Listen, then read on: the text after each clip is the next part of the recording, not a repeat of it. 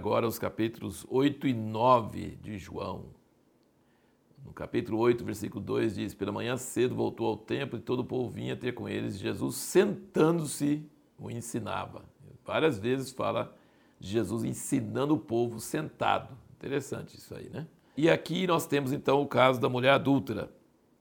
E enquanto eles estão falando, acusando a mulher, trouxeram a mulher e ficou toda aquela roda de religioso ao redor para ver o que ele ia fazer, porque falou assim, agora vamos pegar ele, porque nós sabemos que ele é do amor, mas Moisés falou claramente para matar pessoas que fazem isso. Então, agora nós vamos pegar ele, nós vamos fazer ele contradizer Moisés, ou então ele vai mandar matar a mulher e isso é totalmente contra a natureza dele, então vamos ver o que, que nós, vamos, nós pegamos o cara, agora cercamos ele, cheque mate nele.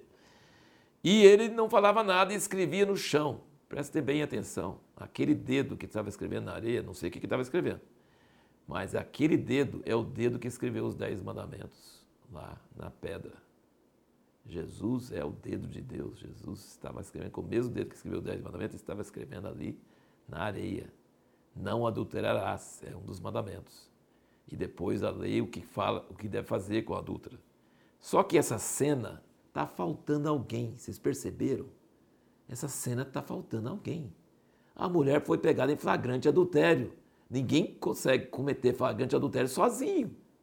Concorda comigo? Cadê o homem? Porque a lei de Moisés fala para matar os dois, não é matar só a mulher. Por que pegaram só a mulher em flagrante adultério e o homem não? Então está faltando, se mostra a hipocrisia, sabe? A hipocrisia. E Aí Jesus, com a máxima sabedoria, não contradiz Moisés, não contradiz o que ele escreveu no Velho Testamento, mas também não condena a mulher. Ele diz: quem está sem pecado joga a primeira pedra. Então, por que vocês estão querendo dizer que adultério é pior que os outros pecados? Então, assim, tudo bem, merece morrer sim, já falei, já está escrito. Mas e vocês que vão jogar as pedras, vocês também não precisam levar a pedrada também? E aí, ó, foram retirando, retirando, retirando, sobrou só ele e a mulher. Ele é a única pessoa ali presente que podia condenar ela, porque ele não tinha pecado. Então ele podia jogar pedra. Mas como a misericórdia de Deus triunfa sobre o juízo, ele falou: nem tão pouco eu. Vai e não peques mais. Essa é uma história maravilhosa. Ele não contradisse Moisés, mas ele usou de misericórdia. É maravilhoso mostrar a natureza de Deus. E aí, seguindo pelo capítulo 8, nós vamos continuar vendo como que crer em Jesus, só crer não adianta, entendeu? Vamos aqui, ó. Versículo 30 do 8 diz: Falando ele essas coisas, muitos creram nele. Dizia, pois, Jesus aos judeus que nele creram: Se vós permanecerdes na minha palavra, verdadeiramente sois meus discípulos, e conhecereis a verdade, e a verdade vos libertará. Então, Crer em Jesus é importante? É. Mas é suficiente? Não. Sabe por quê? Porque tem que permanecer na Sua palavra. É crer e permanecer crendo. E ele falou assim: quando você permanece crendo, você se torna discípulo dele, e o que acontece? Conhecereis a verdade, e a verdade os libertará. Aí esses judeus que creram falaram: nós somos descendentes de Abraão, nunca fomos escravos de ninguém, e a conversa vai e vai. Jesus falou que quem comete pecado é escravo do pecado. Eu sei que vocês são descendentes de Abraão, mas vocês estão procurando me matar.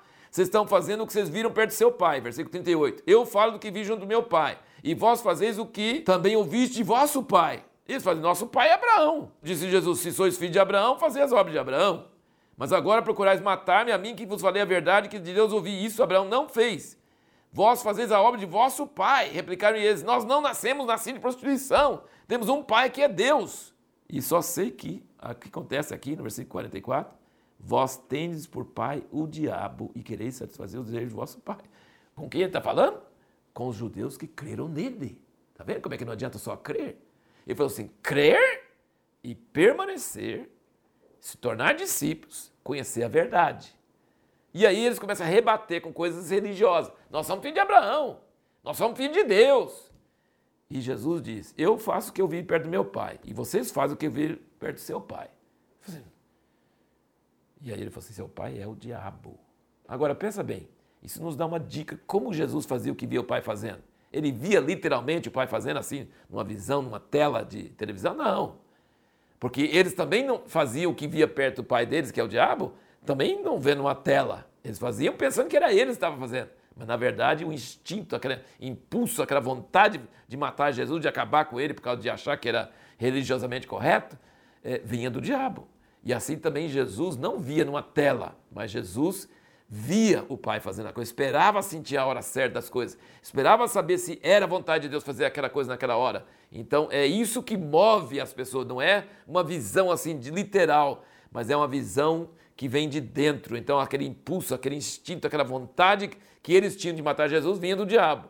E o que Jesus fazia vinha do Pai dele, que é Deus. Então isso nos dá uma dica sobre essa questão da visão e saber o que, que vê.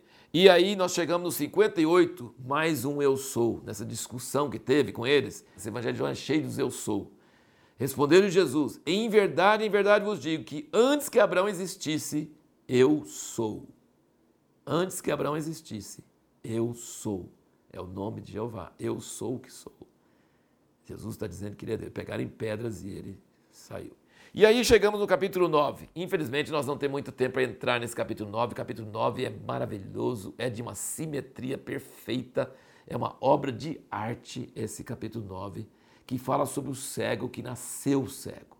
E os discípulos perguntaram: quem pecou? Porque naquela época eles achavam que toda pessoa que era doente é porque tinha cometido algum pecado. Mas o cego nasceu cego. Não deu tempo para ele pecar, ou então ele pecou dentro da mãe dele, porque eles perguntaram: quem pecou? Ele ou os pais dele, para ele nascer cego?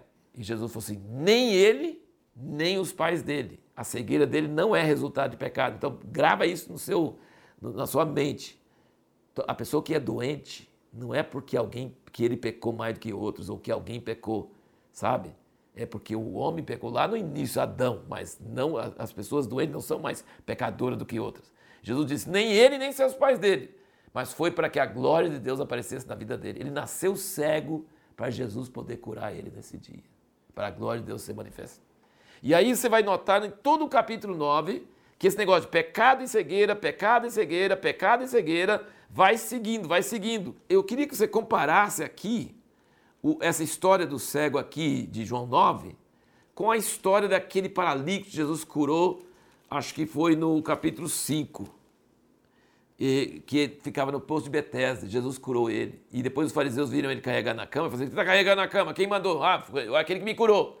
Quem foi? Ah, eu não sei. Aí ele foi lá, voltou. Jesus falou: Cuidado para você não cometer pecado e depois cair numa doença pior. O que, que ele fez? Foi lá para os fariseus, dedurou Jesus. Que ingrato. Sabia que os fariseus queriam pegar Jesus porque quebrou o sábado. Jesus foi lá e tinha curado ele de uma doença de tantos anos. O cara é ingrato. E mesmo Jesus, avisado por Jesus, Jesus avisou ele. Agora, esse cego aqui não. Esse cego, os fariseus, condena ele, condena. Você é nascido em pecado. Eles, eles falam assim: você é nascido em pecado. Você quer ensinar a nós? Ele fala assim: eu não estou querendo ensinar ninguém. Mas que eu nasci cego e esse cara me curou, e desde o início do mundo ninguém conseguiu curar um cego e fazer ver, então ele deve ser de Deus, né? E eles expulsaram ele, falaram assim, você é nascido em pecado, quer nos ensinar?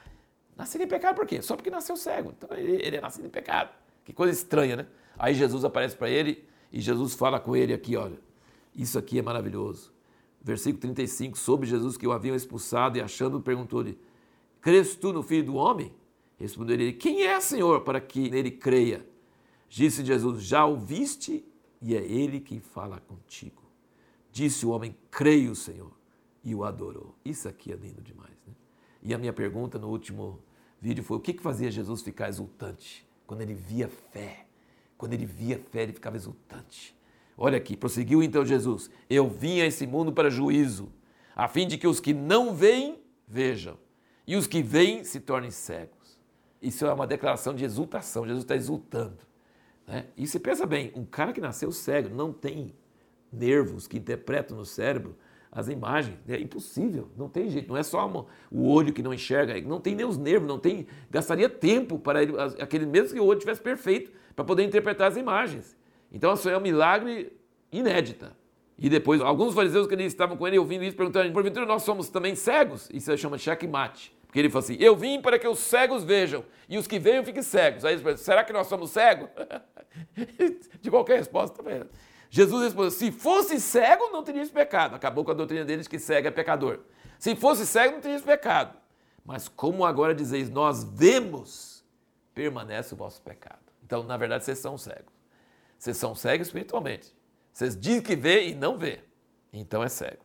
Maravilhoso esse capítulo, tremendo. Coisa maravilhosa.